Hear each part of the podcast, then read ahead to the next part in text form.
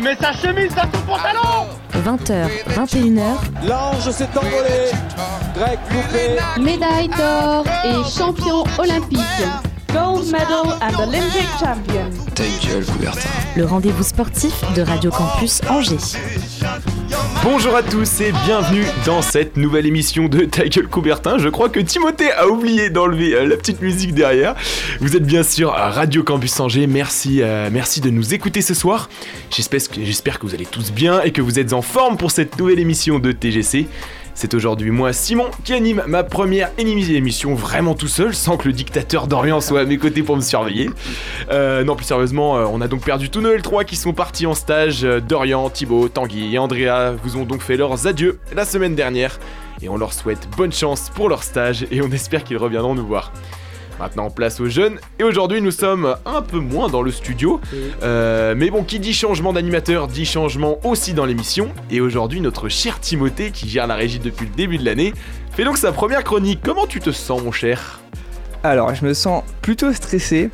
Mais euh, j'ai envie de dire que toi aussi, t'as fait une boulette. Oui. Puisque Andrea n'est pas parti. Andrea, c'était un L1. T'as dit Andrea, adieu. avec Audrey. Ah, voilà. Let's go Ah Bah tiens, on fait un beau, on fait un beau combo là pour commencer. Ouais, bah. Et à côté de moi, bah, deux des dernières recrues de l'émission qui commencent bien à prendre leurs aises. Baptiste et Jessie, comment vous allez les gars? Ça va très bien et toi? Bah écoute, hein, plutôt bonne soirée pour le moment et toi? Ça va super, ça va super. Ça fait longtemps que je t'ai pas venu. Oui, bah oui, c'est un bouton que je t'ai vu aussi. Eh bien, je vous propose qu'on parte tout de suite pour notre flash info. Toute l'actu du week-end en deux minutes? C'est maintenant, dans ta gueule, Coubertin. Et commençons tout d'abord par le football et notre SCO d'Angers qui, comme n'est pas coutume, s'est de nouveau incliné ce week-end face à l'Olympique lyonnais. Les Angevins n'ont pourtant pas été ridicules et ont résisté aux Lyonnais mais n'ont pas réussi à les faire douter. Les lacunes défensives et la passoire de Mandrea auront finalement eu la raison du SCO, qui s'est donc incliné 3-2 après euh, le but de la nouvelle recrue des Gones cet quelques secondes après son entrée en jeu. Ça fera plaisir à quelques personnes, je pense, dans le groupe. on change de ballon et on passe à l'Oval avec le SCO Rugby qui s'est lui aussi incliné ce week-end 21-15 face au SC Chinonais. Les Angevins étaient pourtant sur une bonne dynamique les deux derniers matchs avec une victoire et un match nul leur ayant permis de grimper à la 8 place. Mais les hommes d'Inaki Bassouri euh, retombent donc dans leur travers, même si je vous le rappelle, il n'y aura pas de relégation cette année en Fédéral 3. Passons maintenant en salle où le SCO Handball a réussi à arracher un match nul 29-29, 29-29 face au Tremblay en France Handball. Toujours bon dernier avec 9 points, le SCO grappille tout de même un petit point encourageant face au 6ème du championnat. Du côté du basket aujourd'hui, pas de match pour l'UFAB. euh, maintenant, pas de match pour l'UFAB ce week-end car la rencontre face aux F- Flammes Carolo a été reportée. Les filles de David Gauthier vont pouvoir souffler un peu afin de se ressaisir, elles qui restent sur 3 défaites d'affilée en championnat, chutant de la 4ème place à la 8ème place du championnat. Passons enfin aux satisfactions de ces derniers jours avec tout d'abord la victoire de l'EAB qui continue sa course vers la montée en Pro. Les Angevins recevaient hier soir les derniers de leur groupe, le CTC Lyonceau Basket, et se devaient de l'emporter avec la manière. 16 points, c'est l'écart au score final puisque les hommes de Sylvain Delorme se sont imposés 76-60, permettant de maintenir une distance de 4 points avec Poitiers, qui s'est imposé 97-79 face à Mulhouse. On commence à y croire de plus en plus à cette pontée. Enfin, la bonne nouvelle de la semaine et surtout, quel exploit messieurs, Le- les Ducs d'Angers se sont donc qualifiés pour les finales des playoffs de la Ligue Magnus au terme de 7 matchs à haute intensité. Alors que les Angevins étaient en mauvaise posture après le match 5, Rouen n'avait besoin que d'une victoire pour décrocher son ticket. Mais les Ducs en ont décidé autrement et après être allés s'imposer 4-1 à Rouen pour le match 6, permettant ainsi de revenir à 3 victoires partout, les Angevins n'ont fait qu'une bouchée des Dragons à l'Ice Park lors du dernier match en les explosant littéralement 7-1. Les Ducs sont donc en finale et affronteront les Brûleurs de loup de Grenoble. Eh, le nom il me fume à chaque fois que je le hein, vraiment. c'est- les deux derniers matchs sont donc à l'extérieur et se jouent donc euh, ce soir. Euh, donc les deux premiers matchs sont ce soir et demain soir, tandis que les matchs 3 et 4 seront à l'Ice Park samedi et dimanche. Autant vous dire que j'ai déjà acheté ma place pour le match 4. Qu'en avez-vous pensé euh, de ce week-end angevin, messieurs? Écoute, Euh, euh, bah, vas-y Jess. Alors pour les Ducs, euh, je sais que le premier match était hier soir. Et C'était- hier soir le premier match. Là c'est le deuxième. C'est ce bien ce qu'il me pensait. Let's go Ça commence très bien pour Eh toi. bah, très bien, Ah. je sais, voilà, je suis wow Et pour les Ducs aussi, ça commence très mal cette euh, série. Écoute, tu même pas Ils ont perdu 5-2, je crois. 5-2 premier match 5-2, euh, bah, c'était à Grenoble. Donc euh, Grenoble avait l'avantage du terrain. Mais euh, espérons qu'ils vont rebondir euh, ce soir. Donc c'est-à-dire match 2 ce soir, et donc c'est bien samedi, dimanche, le- le- les C'est matchs. ça, euh, c'est trois. ça. Et puis après, bah, match euh, 5, 6, 7 euh, si besoin Ok, la semaine prochaine. Ok, ça marche très bien. Ah, Qu'est-ce ils- que vous Ils jouent d'affilée les matchs, euh, c'est samedi dimanche. En gros, Ouais. ouais, c'est à chaque fois Ok, s'ils font les. Ouais, c'est- les matchs vont par deux en fonction de s'ils se déplacent. Et, alors, faire, faire les transports pour rien. Ouais, non, bah là, c'est c'est leur. euh, ça fait pas mal de finales qu'ils font sans, sans remporter le titre. Donc euh, j'espère que, que ça va aller pour eux et, et moi j'y crois. Bah, surtout un match, enfin surtout une qualification qui n'était quand même pas acquise. hein, Quand on voit que justement voilà, la mauvaise posture au match, euh, au match 5, surtout une qualification avec la bannière, avec le 7-1 à domicile pour terminer. Qu'est-ce que t'en penses toi Timothée? Euh, bah moi je suis, enfin c'est c'est trop trop bien, enfin genre euh, grave content. Et surtout euh, admettons qu'ils gagnent euh, dimanche, ça veut dire qu'ils vont revenir au mat, parce qu'en fait quand les Ducs d'Angers gagnent un titre ou quoi, ils reviennent fêter le, le match ou le titre au Matt Murphys, à un bar à Angers. Donc le bon délire c'est ça, que toi, le dimanche soir, dimanche soir ça va être très très très sympa, grosse fête. bah, au ça, veut dire, Murphys. ça veut dire que là du coup comme ils se sont inclinés hier soir, ils ne peuvent pas remporter du coup euh, dimanche. Oui, Puis oui c'est vrai. C'est du coup, surtout que dimanche, Oui, ils vont partir euh, directement pour Grenoble. Pour jouer, euh, il y aura forcément un match. euh, Bah, là, Ah, du coup, là, forcément, Enfin, ça maintenant. Vous avez euh, niqué tous mes projets. Ça dépend. Bah, ou alors euh, on en prend, on prend 4 si. pilules et euh, Oui. fin du débat et c'est terminé. Mais, euh, Non, non, non. Et par rapport aux autres sports, messieurs? Bah, dommage pour au foot, le SCO, qui, Ouais. euh, je pense, qui fait un bon match, mais, euh, mais la, la bonne recrue de Lyon a fait, a fait le boulot. Ouais, enfin surtout. bon. Vas-y, je te laisse réagir, Timothée. T'as regardé Alors, le match aussi ou pas J'ai regardé le match, bien évidemment, en tant que supporter lyonnais. Euh, Lyon a, a très très mal joué, c'est surtout ça. Euh, Il y a un penalty pour le SCO, ça c'est évident, Ouais. qui Mm. n'a pas été sifflé. Le SCO, bon, hein, mais c'est pour moi, Bon, c'est toujours juste. Quoi. Des, des- buts assez réalistes. Moi, je pense qu'en vrai, il y a- exactement. il y, a- il y a quand même eu du progrès au milieu de terrain sur la relance. En tout cas, ça allait, ça allait quand même plus vite vers l'avant. Mm. Par contre, euh, bah, comme je l'ai dit dedans, il y a toujours des soucis avec, euh, avec la bah, défense. hein. Ouais, la défense. Bon, après, Mandrea a sorti quelques beaux arrêts, mais euh, il y a, il y a le but là qui lui passe sous le bras. Il Oui. faut faire un effort quand même. Ouais. On a un problème avec nos gardiens à Angers. Ouais, je- Pourtant, c'est une sur, maladie. sur le papier, Bernardoni, Anthony Mandrea, enfin, c'est des bons, Ouais, ah bah ça, je c'est suis des bons goals sur le ouais. papier, mais sur la Bah, non, performance. Man- Mandrea a toujours le titre d'espoir entre guillemets. Il est au club depuis, enfin, moi, Oui, par contre, euh, oui. depuis je sais pas combien de temps. Il a, mais il a, il a toujours été troisième oui, c'est gardien. ça, exactement. Il était avant derrière Butel et Le Tellier. Euh, là maintenant, bah, il se retrouve forcément, euh, enfin, forcément Oui. sur le devant de la scène. Mm. Aussi parce que Pektovic n'est pas, on va dire, irréprochable en ce Ah, moment. non. il est pas irréprochable, mais apparemment il y a des gros clubs qui le veulent. Moi j'ai Bah, écoute, vu ouais. que Milan Ouais, serait sur Ouais, vu, pas non. Moi j'avais vu l'Inter de Milan, mais l'Inter de Milan c'était à l'époque Ah où il était bon. Alors Ah euh, oui, je pense que maintenant l'Inter Ah ils ont vu qu'ils prenaient Milan, des. Ils ont vu les lobes qui se prenaient, ils se sont dit non, non, on leur laisse, on leur laisse, on en veut pas. Non, après sinon aussi euh, le AB quand même, c'est dans les satisfactions de la semaine euh, quand même, euh, parce que là du coup. Là, enfin, premier avec 4 points d'avance, euh, ils arrivent à maintenir la distance justement avec Poitiers qui pourtant a fait quand même un gros match euh, ce week-end 97-79. Euh, ça sent quand même de plus en plus, enfin ça, ça sent bon la montée. Est-ce que, ouais, je sais pas s'il y en a, vous suivez un peu plus, un peu basket quand même. Un petit peu, là, là, vu qu'ils font une bonne Ouais. saison. Enfin, surtout la deuxième partie de saison. Puisque bah, la saison en. Donc, euh, je sais plus exactement le, le niveau où ils sont. Là, du coup, alors le nom exactement de la division, pas dire, c'est la troisième. ça, Ouais, gros, c'est c'est- la, la troisième, c'est. euh, un, ça, ça se passe un petit peu spécialement, on va dire. Enfin, il y a deux c'est tout un phases. système ouais, là, de, de C'est- qualification. Ouais, le euh. système est un peu bizarre à comprendre. Mais ouais, j'ai vraiment suivi euh, sur la deuxième partie. Et euh, bah là, ouais, ils enchaînent.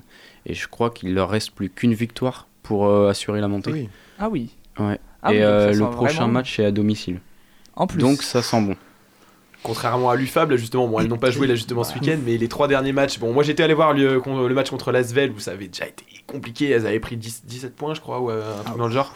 Mais surtout que bah, elles, étaient, elles étaient quatrièmes, elles étaient bien placées, un très bon début de saison. Après, elles ont enchaîné quand même des grosses pointures là, dans le championnat. Mais bon, là, on va dire cette petite pause. Alors, j'ai pas réussi à trouver pourquoi le match avait été annulé. Je sais pas pourquoi euh, le match de ce week-end euh, n'a pas, n'a pas eu lieu. Donc, écoutez, euh, si vous le savez, bah, bien heureux à vous. Parce que moi, je ne sais pas. Ça doit être un Covid, je pense, non Ah, je sais Peut-être, pas du euh, Peut-être, ouais. ouais. Bon bah écoutez, on arrive, je pense, tout doucement à la fin de ce flash info et c'est le moment tant attendu. Il devient tout rouge dans sa régie. je vous propose qu'on passe à la première chronique eh ben, de Timothée. Et je me mets une petite virgule, je me permets. Ma petite. très très petite puisque j'ai mal réglé le son. Et oui Simon, alors pour ma première chronique officielle, euh, ta gueule Coubertin, je vais vous parler de cyclisme. Euh, pour moi, on n'en parle pas assez, malgré que on est la plus grande course cycliste au monde, en France. Euh, alors au menu, je vous propose donc le récit de, de l'épopée de la team Europcar, portée par l'une des légendes du cyclisme français qui n'est autre que Thomas Vauclair sur le Tour de France 2011. Alors avant tout, petit topo sur les règles de la course, puisque c'est pas toujours clair pour tout le monde. Euh, le Tour de France est une course qui se déroule sur 23 jours avec 21 étapes et 2 jours de repos. Et oui, les cyclistes ne font pas le Tour de la France en un jour, comme je peux encore l'entendre quelques fois. L'objectif est bien évidemment de gagner les courses, mais surtout d'être le plus régulier dans le placement, car le classement final s'effectue en fonction de l'écart en minutes entre les coureurs. Bien évidemment, le gagnant remporte la bise des d'hôtesse, le bouquet de fleurs et le maillot jaune sur les Champs-Élysées. Donc, le Tour de France 2011, euh, il s'élance euh, après la présentation au Puy du Fou. Euh, les 198 coureurs du peloton se sont élancés depuis le passage du Gois, en Vendée, le 2 juillet. Durant les 8 premières étapes, les péripéties s'enchaînent. Les étapes parcourues par les coureurs ne comportent pas de difficultés majeures, il n'y a pas de pavés, pas de, montagne, mais il y a une grosse nervosité dans le peloton. tout le monde le constate. Et malheureusement, ce qui devait arriver arriva. De nombreux leaders sont pris dans les chutes, comme par exemple Geraint Thomas, Alberto Contador, Robert Rezink, Levi Leifemer, mais aussi le plus important, le plus marquant, j'ai envie de dire, ça sera bien évidemment l'abandon de Tom Boonen, du fameux Bradley Wiggins ou Janne Barklovic. Imaginez-vous, Bradley Wiggins qui abandonne, il n'était pas le grand favori, mais c'est un peu comme si, par exemple, à quoi on pourrait comparer l'Italie qui se qualifie pas pour la prochaine Coupe du Monde. c'est bizarre. C'est gratuit, là, C'est vraiment, là, c'est. Bref, on arrive ensuite à la 9e, étape, et le Tour de France a déjà perdu quelques-uns de ses plus grands acteurs, donc même s'il il reste encore des grandes, des grandes pointures, comme tu... J'ai bien aimé ta petite expression tout à l'heure Simon, avec les frères Schleck, Andy et Frank Schleck, et surtout Cadel Evans, l'Australien, qui reste sur deux deuxièmes places sur les deux dernières éditions. Donc le Tour de France, à ce moment-là, on dit 9e étape, on est quasiment à la moitié. Est-ce que ça va être euh, une, belle course? Est-ce que ça, vaut encore euh, le coup de le suivre? Surtout en tant que Français, parce qu'à l'époque, les Français, les bons Français, ça se compte vraiment sur le doigt d'une main, et encore. Donc vraiment, on se dit, est-ce qu'on a encore euh, raison de, suivre cette course, malgré que ça reste quand même une belle ambiance, ça reste quand même les routes du Tour de France, etc. On arrive donc à la 9 étape, avec une échappée banale, où on retrouve Thomas Vauclair, qui a déjà remporté quelques titres de champion de France et quelques étapes sur l'édition précédente, mais ça reste un coureur assez bon, mais sans plus quoi. Et il est avec 4 euh, coureurs, mais après 8 étapes. Mais alors attention, petit quiz. Après 8 étapes plombées euh, par les chutes, que peut-il se passer? Une nouvelle chute? L'Italie qui se qualifie pour la Coupe du Monde? Ou un coureur positif au dopage? Ah oui, c'est bien une nouvelle chute dans le peloton, qui permettra à l'échappée de creuser l'écart jusqu'à 8 minutes. L'échappée ira donc au bout et Thomas Vauclair terminera deuxième et s'emparera du maillot jaune. Donc vraiment grosse surprise, personne s'y attend. Thomas Vauclair, maillot, jaune. Donc comme je l'ai dit tout à l'heure, les Français et euh, le Tour de France, ça n'a jamais été une histoire de réussite. Donc on se dit, bon ok, il va, le garder un jour, deux jours, et après c'est bon, on n'entend plus parler. Donc euh, on se dit tous que là, la première étape de montagne, il, va tout perdre. Et euh, il possède quand même, mine de rien, deux minutes d'avance, ce qui est bien, mais sans plus, ça reste trop juste. Et euh, grosse surprise, lors de l'entrée dans les Pyrénées, Thomas Vauclair ne perdra qu'une minute et au fil des étapes pyrénéennes, Vauclair va même devenir un monstre en allant se battre sur chaque attaque des frères Schleck, donc des grands favoris, mais aussi celle de Cadel Evans. Euh, on le voit, il se bat, il attaque même, il attaque. Il n'est pas juste là à suivre, il attaque, il suit, il, se, court vraiment comme un, comme un gagnant, comme quelqu'un qui a déjà remporté trois Tours de France. Tout le monde commence à être étonné un peu de la performance de Thomas Vauclair. Au fur et à mesure, il devient même un peu le, chouchou des Français. Il commence à gagner une place dans le cœur des Français. On commence à se dire attention, mais qu'est-ce qui se passe euh, Thomas Vauclair, en plus, Europcar, si vous voulez, euh, c'est une équipe euh, qui a été invitée. Ça veut dire qu'elle n'a pas le, titre de professionnel, c'est une, équipe de deuxième division.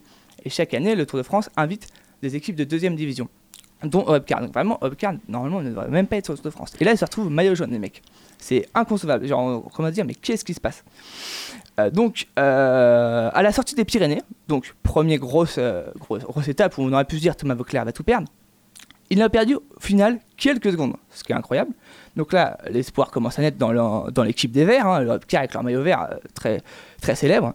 Euh, euh, et dans le cœur des Français, puisque le, dernier coureur français qui a remporté un Tour de France, c'était Bernard Hinault en 1985.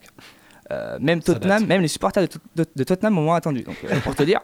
Ça c'est chaud. Et donc, lors de la 16e étape, les coureurs français rentrent dans les Alpes, donc deuxième grand, grand point difficile pour Thomas Vauclair, où on peut se dire, ah, là, c'est sûr, il va tout perdre.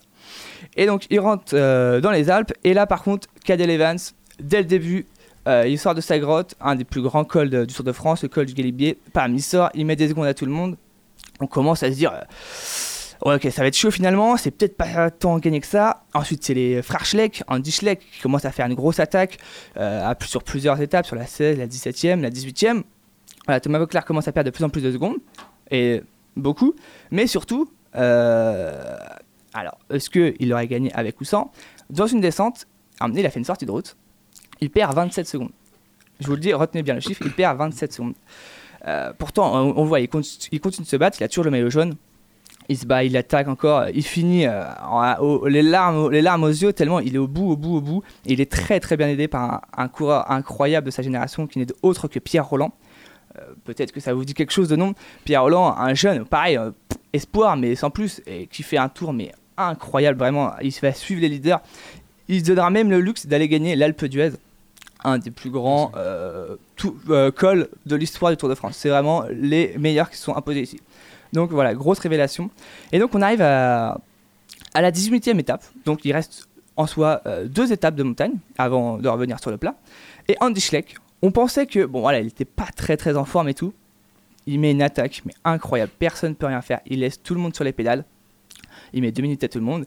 On voit Thomas Vauclair, je me rappelle encore sur la caméra, il s'arrache, il s'énerve. Mais il continue, il continue. Et il arrive 15 secondes. Il garde son maillot jaune pour 15 secondes à la 18e étape. On se dit, il reste encore une étape pour qu'un Français gagne le Tour de France. Ce serait incroyable. Et donc, euh, on arrive lors de la 19e étape.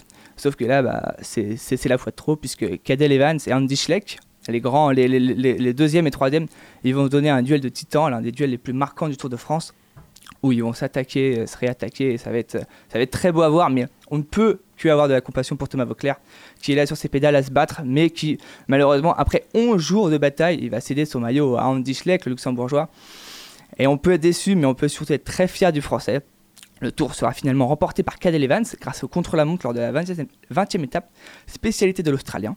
Au final, l'équipe Hopcar aura bercé le cœur des Français pendant ce Tour de France 2011. Oui, j'ai dit l'équipe car le cyclisme est un sport d'équipe et Thomas Vauclair n'aurait jamais pu réaliser ce parcours sans ses coéquipiers comme Jimmy Angoulevent, Christopher Kern, mais bien sûr Pierre Roland, comme j'ai dit, qui a impressionné le monde du cyclisme en ramenant donc son leader dans les, cours, dans, les roues des plus grands coureurs du monde, mais en ramenant un maillot blanc, donc le meilleur jeune, ce qui est encore une fois une prestation incroyable. Euh, donc voilà, euh, Europcar arrivera finalement aux Champs-Élysées avec euh, un maillot blanc, avec plusieurs victoires, avec la victoire de Pierre Roland et avec surtout 11 maillots jaunes récupérés durant ce Tour de France. Dans, les- dans le Tour d'après, en 2012, Europcar va encore s'illustrer avec trois victoires d'étape pour une équipe en deuxième division, comme je l'ai dit. Qui était reste- invitée aussi Elle était invitée encore avoir- invité toujours ça reste mais inconcevable on se dit mais comment une équipe voilà comment une équipe peut être aussi aussi bonne et juste être invitée malheureusement au fur et à mesure des années elle va perdre quelques de ses éléments dont Thomas Vauclair qui va finir par prendre sa retraite même s'ils vont appeler d'autres euh, grands monuments comme Sylvain Chavanel etc qui vont venir s'ajouter à la liste des coureurs de, de qui va s'appeler Total euh, Total Energy on ne reverra jamais vraiment euh, cette équipe au plus haut où elle a été. Lilian Calmejane a un peu fait briller les couleurs, mais ça ne reste pas assez. Alors aujourd'hui, leur budget a augmenté. Hein, on voit des gros coureurs qui viennent courir sous les. La, ça s'appelle plus Hopcar, ça s'appelle Total Direct Energy. Euh, on voit par exemple Peter Sagan qui, euh, qui roule sous les couleurs de cette équipe-là. Mais bon, ça reste en bout de forme. euh, ça reste des, vieux coureurs ou alors des très très jeunes coureurs. Mais voilà, ça, me- ça me tenait à cœur pour ma première chronique de, de parler d'un de mes plus beaux souvenirs d'enfance. Euh, le Tour de France 2011 avec Thomas Vauclair qui m'a qui m'a fait découvrir le Tour de France, qui m'a fait aimer le Tour de France. Eh ben écoute, tu nous as bien vendu ça, parce que je t'avoue que moi je suis pas un fan du Tour de France déjà de base, et là tu m'as bien vendu le Ah sujet, bah. tu l'as très bien raconté, et euh, bah, c'est vrai que vu comme ça, euh, ça avait l'air d'être un truc plutôt... C'est je vous euh, YouTube Thomas Mais 2011. tu, tu suis, tu suis beaucoup le Tour de France de manière générale ou, Je alors Parce que moi je regarde chaque année, mais je comprends pas les règles. toute mon enfance, bah en fait depuis, depuis ce tour-là 2011, Ouais. je suivais tout- tous les ans, mais vraiment tous les ans. Genre mais vraiment, je faisais chier mes parents quand on partait en vacances, ils disaient on part pas du 2 juillet au Ah 8 ouais. juillet parce qu'il y a le Tour de France. Genre, mais je restais devant la télé, mais vraiment un truc de un truc de bâtard. Mais mais bon, au fur et à mesure, ouais, j'ai grandi, j'ai compris que rester toute la journée l'été devant la Y télé, c'était peut-être pas comme ça que j'allais gagner ma vie, quoi. Ou avoir une Donc, vie euh, sociale tout simplement. oui, aussi, aussi. Bon, après, voilà, c'est un, un détail. Mais voilà, c'est depuis quelques années, je suis moins parce que ouais, il y, les- il y a les cours. Ensuite, il y a le Covid aussi. Euh, le Covid Ah oui. qui a décalé le Tour de France à septembre, pile à ma rentrée de L1, à l'époque où j'étais jeune. Et, euh, Et donc euh, voilà, euh, là j'avais pas trop trop suivi. L'année dernière j'ai un peu moins suivi. Enfin, là j'essaie de, me- de m'y remettre dedans. Et T'as fait un peu de cyclisme ou pas du coup par rapport à ça je, sais, je suis jamais monté sur un vélo professionnel. Je sais pas, genre tu vois, si t'aimes ça, peut-être que tu. Bah ouais, mais vraiment pas. Mais j'aimerais, hein, mais j'adore regarder, mais alors faire. euh, Tu sais que même de base, on me dit sortir à vélo, oh, bof. vraiment, mais je sais pas, ce sport me fait kiffer. Tu préfères les voir galérer dans ton canapé? Ouais, vraiment, c'est ça le délire. Non, non, par contre, j'aime bien aller les voir. hein, genre, euh, j'ai été au Tourmalet, Ah oui. donc c'est un autre grand col du, du Tour de France. Euh, une- un- quelque chose d'exceptionnel avec la victoire de Thibaut Pinot. Alors, je sais pas si ça te rappelle quelque chose. Ça, je, ça, je m'en souviens. Thibaut. Pinot et Ouais. Julien Alaphilippe, le Ça, doublé. Oh, J'en aurais chialé. C'était, euh, j'étais au kilomètre 4, ils sont, ils sont mais comme des fusées les mecs, ils sont passés devant moi et j'étais là, bah ok, mais euh, ralentissez un peu quand même. même le peloton, on appelle ça le groupe Eto, le dernier groupe, qui est passé, euh, enfin on n'a même pas le temps de les voir, alors qu'on est dans, des cols à, Ouais, à j'étais- 8-9%. J'étais allé voir une, une étape à l'Alpe d'Huez justement. Moi, j'étais en, Oh. j'étais en vacances là-bas. Là, là, là, c'est Sauf magnifique. que tu vois, je- ouais, mais moi, tu vois, j'ai pas capté Oui. l'importance du vrai. truc. Genre, tu vois, dans ma tête, c'était bah, ok, il y a des vélos en montée, quoi. Bonne chance, les gars. Ah, si tu t'intéresses un peu plus, tu Ouais. que. En fait, je compare ça un peu, un peu à la Formule 1. On dirait un sport très, Ouais. très individuel, mais c'est un sport très Mhm. collectif aussi. Mais je pense aussi, c'est faut bien comprendre. Moi, c'est ça, c'est que je, je comprends pas, tu vois, comment, sont, comment le système des maillots, le système des. Enfin, en vrai, c'est un truc, tu vois, faut s'y installer. Là, tu vois, moi, c'est c'est le cas de la Formule 1. La Formule 1, j'y- je connaissais rien du tout. Ah, je Je- juste que, je tu vois, tu tu t'y mets un peu, t'essayes de Ouais. comprendre et forcément, tu te, tu te retrouves Mais dedans. euh, ah, je pensais que vous connaissiez quand même un peu maillot jaune, maillot vert, maillot blanc. Ça, euh, forcément, j'ai les bases. Un poids, c'est le grimpeur, non? Ouais, À c'est poids, c'est le grimpeur. Maillot vert. Vert, c'est sprinter? C'est ça. Ouais, tu vois, j'ai juste ça. euh. Maillot blanc, meilleur jeune. Exactement. Et après, il y a aussi même. Il y a le, euh, le dossard rouge Ouais, aussi. exactement ce que j'allais dire. Le- celui qui a été le plus dans l'échappée, le plus combatif, comme Ouais, on le plus com- combatif. ouais. Donc voilà. Ah oui. Et après, en fait, ce qu'il faut savoir, c'est que le Tour de France, c'est très technique, puisque c'est euh, en fonction du temps. euh, ouais, euh, je vais bientôt terminer. si vous voulez, je referai une chronique. Mais voilà, ce qu'il y a, c'est que c'est pas juste celui qui gagne la course à la fin de la journée qui va avoir le maillot jaune. C'est en fonction du nombre de minutes qu'il a euh, la veille. Enfin, c'est assez compliqué. Je pourrais refaire une chronique. Mais en là-dessus où franchement, ouais, si tu veux revenir là-dessus, franchement, ça serait plutôt pas mal. J'expliquerai un peu aussi en l'histoire de- des autres grands tours. euh, Ça serait avec, avec plaisir, Simon. Eh bah écoutez, en tout cas, j'espère que vous, cette première chronique de Timothée vous aura plu. Et on va faire notre première pause musicale et on va s'écouter Alléluia, toujours aussi bien. Pre... euh, c'est Alléluia ou Alléluia je sais pas. Alléluia. Alléluia. Allé- euh, Éthiopia, je sais pas quoi. Allez, c'est parti. Now some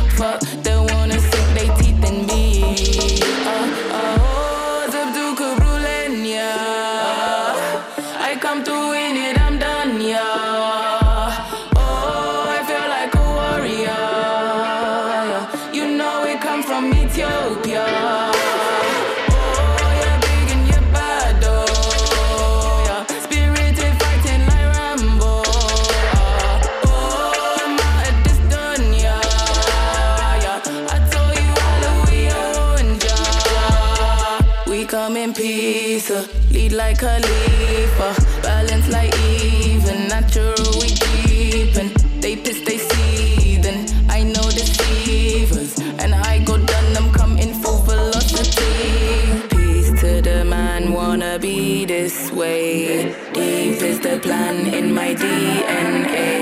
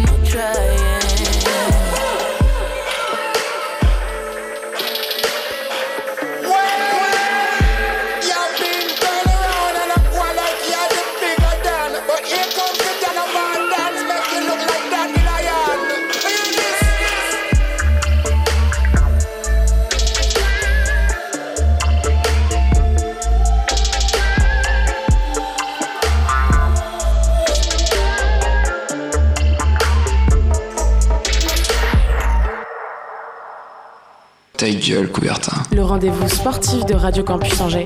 Et nous voici de retour dans cette deuxième partie d'émission de Ta gueule Coubertin. Vous êtes toujours sur la 103 FM. Et euh, bah, on se retrouve maintenant pour, euh, qui dit deuxième partie, dit euh, quiz et débat. Et aujourd'hui, c'est Baptiste qui va s'en charger. C'est ça. Alors les gars, ce soir on va parler football. Ah, football. Football. Ah, le foot. Alors messieurs, vous le savez, cette semaine c'est la reprise de la Ligue des Champions et les premiers quarts de finale se sont joués hier et opposaient Manchester City à l'Atlético de Madrid, tandis que les hommes de Jurgen Klopp, eux, se déplaçaient à Benfica. Mais malheureusement, les années passent et se ressemblent, et cette année, encore aucun club français ne remportera la coupe aux grandes oreilles. Et oui, Lille et le PSG se sont fait éliminer en huitième de finale. Quel Alors, dommage. alors, pour rappel, les 8 équipes encore en lice sont Liverpool, Benfica, Manchester City, euh, l'Atlético de Madrid, le Real Madrid, Chelsea, le Bayern et enfin Villarreal. Alors, City et Liverpool ont bien débuté l'écart avec une victoire 1-0 pour Manchester et 3-1 pour les Reds au match aller. Les autres équipes, elles, s'affrontent ce soir. C'est maintenant l'heure des pronostics. Alors, messieurs, selon vous, laquelle de ces 8 équipes a le plus de chances de gagner cette édition 2021-2022 de la Ligue des Champions Là, je sens qu'il va y avoir du débat là. Qui veut commencer? Personne. Moi, je me lance hein, si c'est. Allez, vas-y. Moi, je me Le m'appelle sur, sur le Bayern. Sur le Bayern. Moi, c'est. Forza, Forza Bayern. Sûr. Non, Clairement. vraiment, c'est. euh, Je pense, enfin, pour moi, c'est l'équipe la plus complète avec Manchester City à tous les plans du jeu. Même si Manchester City, pour moi, il manque justement bah, un attaquant de pointe, mais c'est dans le schéma de jeu de, euh, de Pep Guardiola. Mais pour moi, le Bayern, c'est. C'est une machine de guerre. Mm. Bon, après, c'est une équipe qui joue, donc euh, on, en- on se foutait de la gueule de tout à l'heure de Leipzig, justement, euh, qui, qui joue en Bundesliga et de Nkunku Oui. qui met beaucoup de buts. Mais euh, ça reste quand même, faut, faut réussir ce qu'ils font quand même dans ce, dans, dans ce championnat. C'est quand même un championnat assez rugueux et, et athlétique. Et euh, quand tu vois le Bayern, qui les, les, les, bah, les déculottés honnêtement qu'ils mettent, euh, Mm. même s'il y, y a quand même des surprises, hein, on en voit quand même passer cette saison euh, dans, dans les résultats. Je pense que honnêtement, euh, en Ligue des Champions, même si Villarreal euh, a quand même, enfin, peu, enfin, je les vois, je les vois pas sortir le Bayern honnêtement. Moi non plus. Bah après, on les voyait pas sortir la Juve, hein, donc euh, ça. en Ouais, soi. mais- euh, mais la Juve est quand même beaucoup plus bancale cette année en championnat et quand même beaucoup plus voilà enfin ça, ça, ça vaut pas un Bayern donc moi je mets ma pièce sur le Bayern Euh, je pense que Robert Lewandowski là il voudra en remporter une petite dernière et, euh, et voilà à vous messieurs Bah, alors pour revenir sur ce que tu as dit, Villarreal peut peut-être espérer ce soir, Ouais. vu que c'est euh, à Villarreal, vu que c'est en Mhm. Espagne. Mais par contre, le match retour, euh, ils vont sûrement prendre une déculottée. tu, tu penses que la Villarreal peut Ouais. gagner ce soir contre le Bayern? Bah, au moins faire un match nul. ouais le match nul euh, Pour gagner, faut qu'ils sortent un très très gros match. C'était mignon, euh, des culottés. Oui. D'autres mots. euh, Ça va être. euh, non, en vrai, en vrai, on disait ça. Mais moi, il y avait l'exemple du match contre Salzbourg. hein. Le match aller, il y a eu Ouais. 1-1. C'était 1. Bon, après, Ouais. ils ont pris, euh, voilà, ils ont pris ce qu'ils ce qu'ils méritent Oui. au match. Ouais, ça va faire un petit truc comme ça. Tu penses, pense, dans le même ouais, style ouais. Après, c'est pas pareil parce que tu vois, le, le- le Salzbourg jouait vraiment. euh, Enfin, jouait beaucoup la contre-attaque. Alors que là, Villarreal est plus équilibré dans son Mm. style de jeu. C'est vrai que vrai. là, du coup, tu vois, sur le match retour euh, contre, contre Salzbourg, euh, bah, finalement, dès que le- dès qu'il perdait le ballon, euh, dès que le Salzbourg perdait le ballon, bah, le Bayern, ils avaient juste à marquer au- et la mettre au fond. Mm.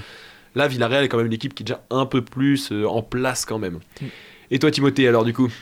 Bah moi ça sera le Bayern aussi. hein. Bayern je, vais- aussi. Je vais pas être original, mais clairement, euh, en dehors, on va dire, de, de l'équipe sur le terrain qui est incroyable, j'ai rarement vu un club aussi euh, solide et irréprochable dans la structure. Mm. C'est le Bayern, t'entends jamais une polémique sortir du vestiaire, t'entends jamais une polémique sortir de des dirigeants. Et Bah, pour moi, De ces dernières années, il y en avait eu un Oui. petit peu. euh, Oui, mais oui. de ces dernières sur ces années. dernières années. Et pour moi, je pense que comparé à Paris, par exemple, c'est là la grosse différence, c'est que le club est tellement structuré de A à Z que je pense que, je sais pas si c'est un impact, mais je vois pas comment ils peuvent perdre. C'est vraiment, ils ont, ils, ils donnent cette impression d'être imbattables, Mm. en plus d'être forts sur le terrain, ce qui fait que euh, ça, c'est vraiment la rigueur allemande, c'est tout ce que tu veux.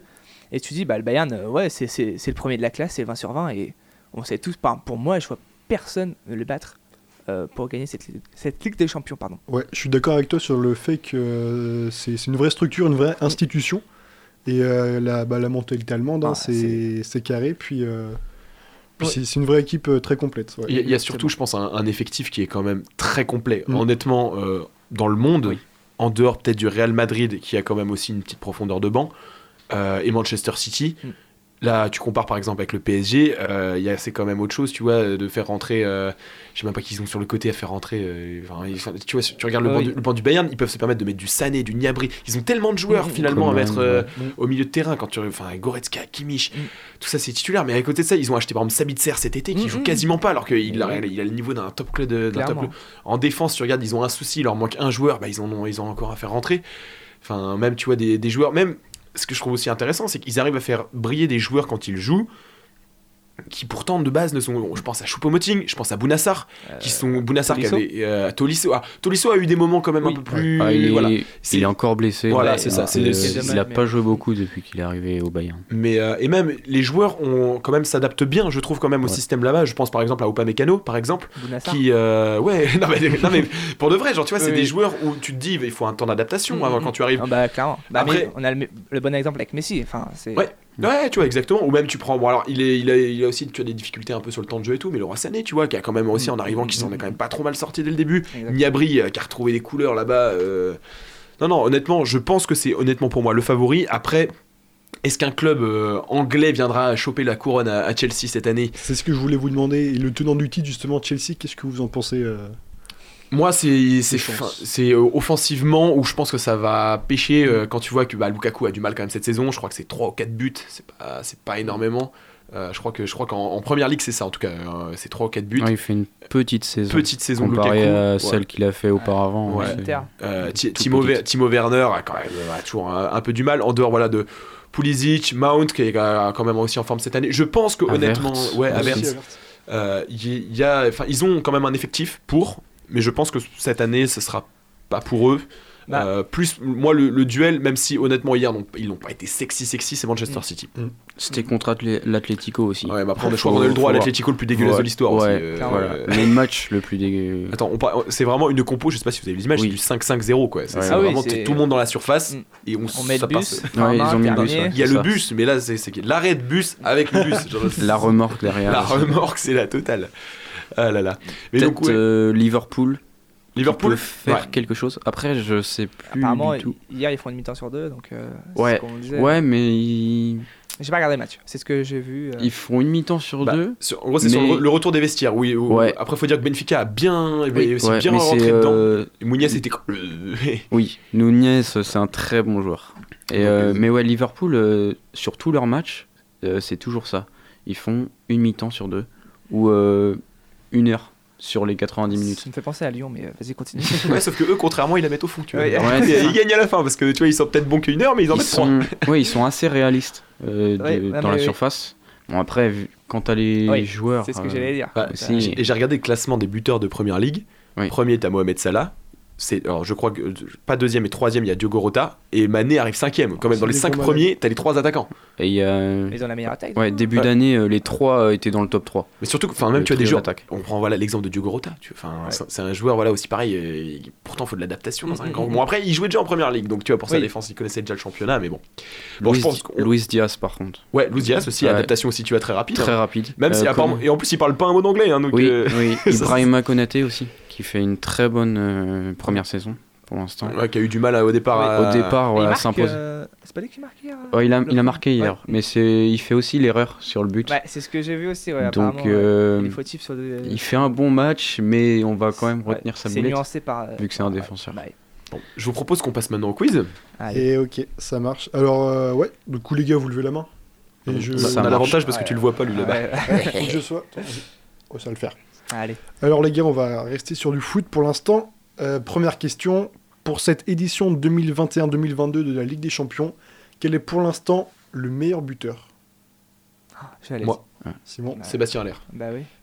Mais il a pas été Il a été dépassé Bah oui, Oui. il a été dépassé, mais je sais plus par qui. Lewandowski Eh oui. Pas Lewandowski Ah ouais, combien? 7 du coup? Euh, 12. non, Ah non, ouais, 12. il y a plus. Ouais, ils sont déjà autant que ça Ouais, Ouais, bah, Allaire déjà, 11. il a plein de triplés. Mm. Il a marqué un quadruplé. Ah oui, bah il oui, a oui, deux oui, triplés, oui. je crois. Benzema est à 8. Benzema Ah derrière. huit. Comme Ok. euh, égalité avec Mohamed Salah d'ailleurs. On n'a pas parlé du Real Madrid aussi tout à l'heure. ouais, euh, vrai. On pourra en reparler aussi. C'est du temps à la fin. Alors maintenant, on va passer chez les filles. Et euh, l'année dernière, les gars, est-ce que vous savez quel club a remporté la Ligue des Champions, donc chez les femmes, en Ligue des Champions? Le Barça. Bah ouais, j'allais dire. Attends, j'ai pas eu. Euh, Non, il a levé la main en premier, mais. Ouais, j'ai pas vu aussi. ça Non, mais t'inquiète, t'as t'as levé la. C'est le J'étais pas Barça. sûr. Barça. Ouais, c'est ça. C'est pas Lyon pour une fois. Ah, ça sera plus Lyon, je pense. Ouais. Honnêtement, ça sera plus jamais eux. Ouais, Avant y- un long moment. Il y aura un club français euh, en finale cette année. Puisque Aïe. en, bah, en Le- demi, du coup, ouais, c'est c'est euh. Paris-Lyon. Ouais. Donc à savoir maintenant lequel. Jessie est en tête avec deux points, les gars. On est dans la Troisième question. Quel joueur est meilleur buteur cette fois-ci en Europa League à égalité avec Galeno? Avec 6 Tu le sais, toi Carl Tokwekambi. Exactement. C'est vrai, jure il, est, il est meilleur buteur d'Europa Je League te jure. Je te jure. Avec 6 buts. Oh putain, la gueule de la compète. Ah non, mais je te jure. Mais ouais, ouais, en vrai, il a. Ouais. Non, Enfin, quand tu regardes les matchs de poule, enfin, forcément, c'était des équipes de très très bas de très basse di- di- division, pardon. Donc forcément, euh, de pas voir ren- contre West Ham là. on a, oh, on non, n'en parle pas maintenant. On va, euh, forcément, il n'y a pas eu, on n'a pas rencontré, enfin Lyon, pardon, on n'a pas encore rencontré de- de- d'équipes très fortes comme West Ham.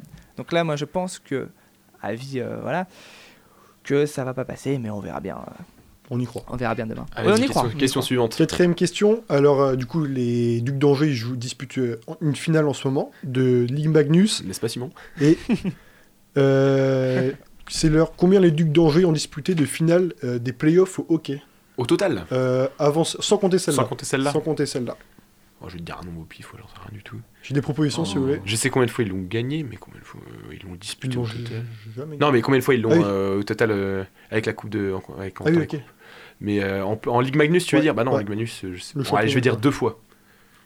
Plus. Plus? Bon, ouais, 4. Oui. Quatre fois. C'est un Ouah, quatre. il égalise de Ils deux. l'ont gagné, euh, ils l'ont joué 4 fois la finale. Et euh, bah, ils l'ont perdu. À chaque fois. Ah oui. Donc on espère que ça va changer. Bah, Ah oui, ça, coup, pas au courant de cette stat. Ah oui. Tranquille, comme dirait Mbappé, tranquille. Donc les gars, là, on va prendre l'avion, on va aller du côté des États-Unis et on va parler de NBA. Quel coach de NBA détient le record de matchs gagnés en saison régulière? Ah, J'ai pas. Le Ah, record, bah. il a été battu cette, euh, récemment ou? Oui. Ouais. Tu le sais toi Ouais, ouais, je sais, ouais. Bah vas-y, hein, écoute. hein. Euh, Greg Popovich. Exactement, le Mais- coach, Coach des des Spurs. Spurs. La question Antonio. pas déjà été posée. Non. euh, Non, non, non, non. Euh, Ah ouais. Je sais pas. Ça me dit quelque chose. euh, Bref. Bah, je connais le coach, mais passons, je. ouais. ok. Mais j'ai pas vu la stat passer par contre. Ah, il est, euh, ouais, bah, c'était devenu. Combien le- T'as t'as le nombre ou pas Euh, C'était dans les 1000, euh, je sais plus, c'est 1130 ou 1300. 1500, je crois. Ah oui, quand même. Ah oui. Ouais, c'est énorme, c'est énorme. c'est- Bon, je fais pareil. hein. Après, il est, il a une, enfin, c'est une longue carrière en tant que Oui, coach, c'est ça. Oui, il y est depuis très longtemps quand même. donc euh, ça, ça compte aussi. Sixième question, Jessie euh, prend la tête, Simon cool. On félicite le patron, euh, let's go Quel- la punchline. ok les gars, toujours NBA. Quelle franchise a battu le record all-time de saison passée sans participer aux playoffs? C'est 16 années de lose. J'ai- J'ai trois, Attends, attends, attends, je réfléchis. Ouais, je j'ai le sais, mais je vais donner une chance au gars quand même. j'ai trois propositions sinon. Vas-y, Ah ouais, bah, c'est propositions. que c'est je les- réfléchis avec les plus classés. Les plus Portland Trail Blazers, les Indiana Pacers ou les Sacramento Kings? Indiana. Euh, moi, je vais te dire à Kings, moi, je pense. Les Kings, c'est bon? Ouais. Bah, c'est une bonne réponse. Ouais, Oh let's go Premier point pour Simon. Wouhou Ouais, eux, ils sont au fin fond de la ligue. Pardon. Maintenant, on va parler rugby, les gars. Euh, alors, derrière la Nouvelle-Zélande et l'Afrique du Sud, quelle sélection a remporté le plus de fois la Coupe du Monde de rugby depuis sa création en 1987 T'as dit Nouvelle-Zélande et Afrique du Sud, mais je vais dire Australie. C'est ça. Let's go Australie. Simon, qui revient à égalité Le avec Timothée. Aïe aïe aïe. Faut que je me refasse là. Faut que je me refasse.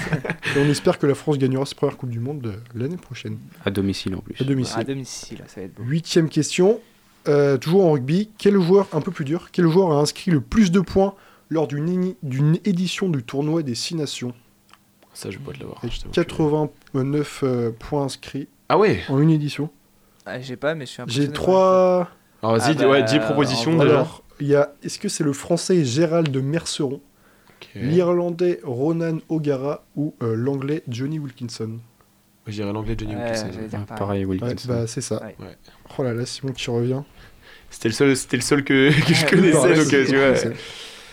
Maintenant, les gars, on va parler Formule 1 et je vais vous demander quel pilote a gagné le plus de grands prix dans l'histoire de la Formule 1. Dans l'histoire? Ouais. Bon, ouais, je pense à Hamilton avec ses. euh, Oui. Ouais. Bah, C'est euh, ça, Ouais, c'est j'aurais dit Hamilton. ça, ouais.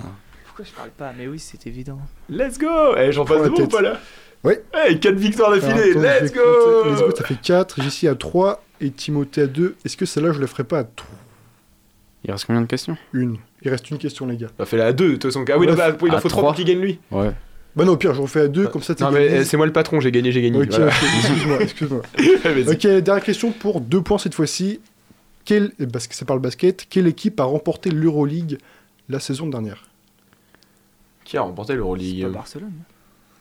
Non, Non, c'est pas. on peut plus dire celle-là. Moscou. Non, Est-ce que c'est une équipe grecque? Non. Non. Vous voulez des propositions? Ouais, vas-y, fais- con, trois. Fais-en c'est trois. Ok. Bah là, je vais vous donner la réponse de coup, non, parce qu'il a déjà dit les deux que- Ah. qui étaient dans mes, Ah ouais, bon mes bah. propositions. Je vous le dis ou pas? Bah, du coup, non, mais- peut-être Tu, tu l'as tu C'est l'avais SK toi Non, Moscou. il l'a- il l'a dit. euh, C'est Moscou? Timothée. Non, c'est pas, Non, Moscou. c'est C'est pas Moscou? C'est pas la Svel. Non, Non. C'est euh, Munich? Monaco. non, c'est c'est un club en Turquie, Ah, Galatasaray Galat. Istanbul. Istanbul. Oh là Istanbul. là. À deux points, et donc c'est JC qui euh, remporte C'est dégueulasse. cette édition. On va parler après d'ici. Enfin, allez, bon, bah écoutez, bah, je, je pensais avoir fait la remontada du siècle, mais Oui. euh, je m'incline au final. euh. Bon, bah écoutez, on arrive à la fin de ce débat et de, cette cou- de ce quiz, et je vous propose la deuxième pause musicale, et on va écouter donc L'Anmou L'Anmou de Daudeline.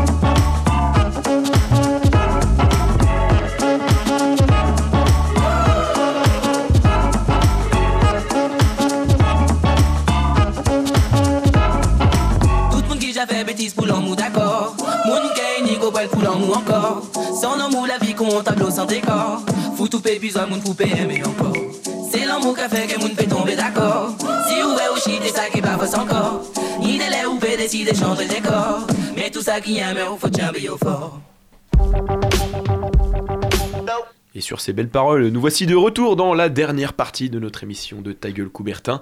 Euh, vous êtes toujours sur la 103 FM. Et euh, bah, pour terminer tout ça, euh, je vous propose qu'on écoute la chronique de Jessie. Et oui, pour cette chronique, on embarque aux États-Unis. Donc ce week-end a eu lieu le Final Four du championnat universitaire américain de basket. L'équipe de Kansas City s'est imposée en finale face à celle de North Carolina, 72-69. Mais avant de rejoindre cette, fina- cette finale, pardon, North Carolina a dû se défaire de leurs rivaux de toujours, Duke.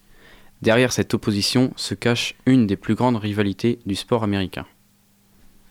Une rivalité principalement due à la proximité entre les deux universités, c'est ça? Ouais, les deux universités se situent toutes deux dans l'état de la Caroline du Nord, donc sur la côte est des États-Unis. Également, elles sont toutes deux en, périphérie, en périphérie de la même ville, Raleigh, à 3 heures de route de Charlotte, donc ville de la franchise NBA des Hornets. Pour vous donner un ordre d'idée, je vais vous donner le chiffre 17. 17, c'est le nombre de kilomètres qui séparent les deux universités. Ah oui. Donc elles sont quand même très proches dans l'immensité des États-Unis. Donc il suffit de prendre qu'une seule route pour se rendre à l'une ou l'autre université, la Tobacco Road. Donc d'un côté, on trouve les Tar Heels, les talons de goudron en français, de la North Carolina University, située à Chapel Hill. Six titres de champion universitaire, soit un de plus que leurs voisins et rivaux. Cette université a vu grandir de beaux noms du basket US, parmi lesquels Vince Carter, Danny Green, James Worthy ou encore Michael R. Jordan et son fameux numéro 23. De l'autre côté, on trouve les Blue Devils, donc les Diables Bleus en français, de la Duke University, située dans la ville de Durham. La, popu- la popularité nationale et internationale de cette université est principalement due à son équipe de basketball et leurs 5 titres de champion universita- universitaire. De grands noms de basket, là aussi, sont passés par cette université, et vous en connaissez sûrement quelques-uns, parmi lesquels Kyrie Irving, Zion Williamson, Jason Tatum, Seth Curry ou encore Coach Chucky. Ce dernier n'est pas un joueur, mais il est connu pour sa longévité en tant qu'entraîneur principal. Il est resté 42 ans à la tête de cette équipe, a fait gagner à l'université ses 5, ses cinq titres de champion. Oui, c'est une légende. C'est une légende à Duke et il vient tout juste de tirer sa, réfé- sa référence à l'âge de 75 ans, donc euh, lors de la défaite en demi-finale face à leurs voisins de toujours. Ah, il faut dire que cette rivalité, elle se traduit aussi sur le terrain. Certes, donc comme on l'a vu, les deux, universités, les deux universités sont voisines, mais elles sont également concurrentes dans leur championnat. Les deux, les deux équipes sont très proches l'une de l'autre en termes de jeu. Elles font partie des meilleures euh, des États-Unis en, en championnat universitaire. Ainsi, chacune de leurs confrontations nous offre un grand spectacle. Des dunks spectaculaires, des contres magistraux, des shoots au buzzer et du bonheur supplémentaire avec des prolongations. C'est une opposition qui tient toutes ses promesses pour les amoureux de la balle orange.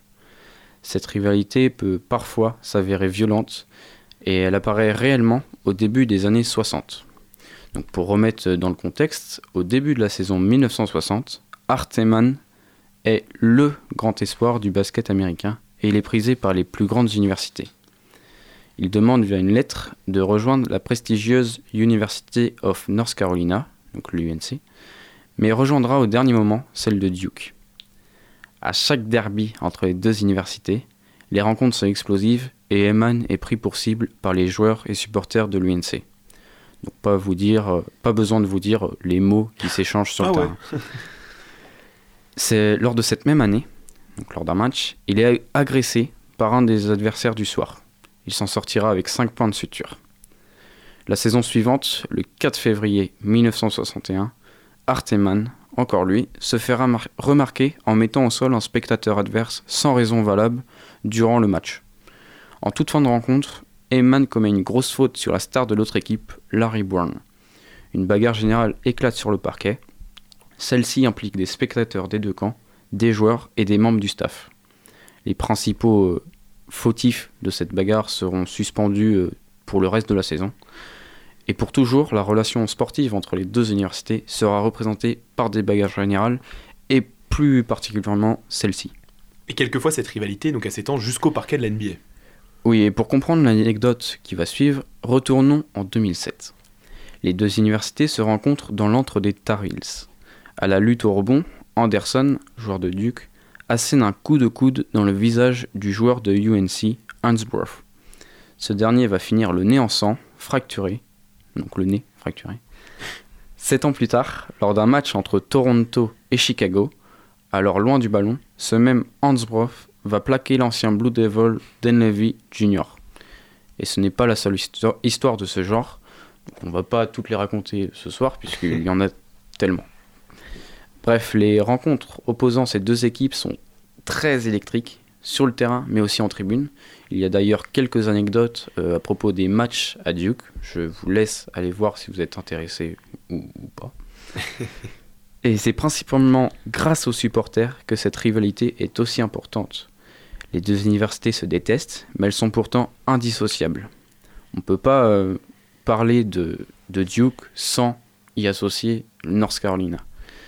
Et si c'était ces petits ane- petites anecdotes qui font les grandes rivali- rivalités du sport. Ah bah c'est le cas, hein, je pense. hein. Après, ouais, je sais pas, je sais pas vous si vous connaissez un peu. Moi, je voyais ça, ça sur les réseaux sociaux. T'as plein de trucs justement Ouais, entre ces deux. euh, ouais. justement, bah, à l'époque de Zion Williamson ou les choses comme ça, justement, où il y a eu beaucoup de clips vidéo qui étaient faits là-dessus justement. Et euh, ah, c'est sûr que c'est une autre ambiance que que, bah, que même nos derbies en France tout simplement. C'est bien électrique. hein. Ouais, c'est très électrique. Après, euh, J'ai une question. Vas-y. Est-ce que coach euh, Kay là, c'est pas un... il est pas hyper nerveux, et il y a pas pas plein d'embrouilles avec lui? Il creux un truc comme ça, comme Euh, quoi il se battait souvent. ou- bah alors sur sa fin de carrière un peu moins Oui. du coup. Mais euh, Il bouge un peu moins.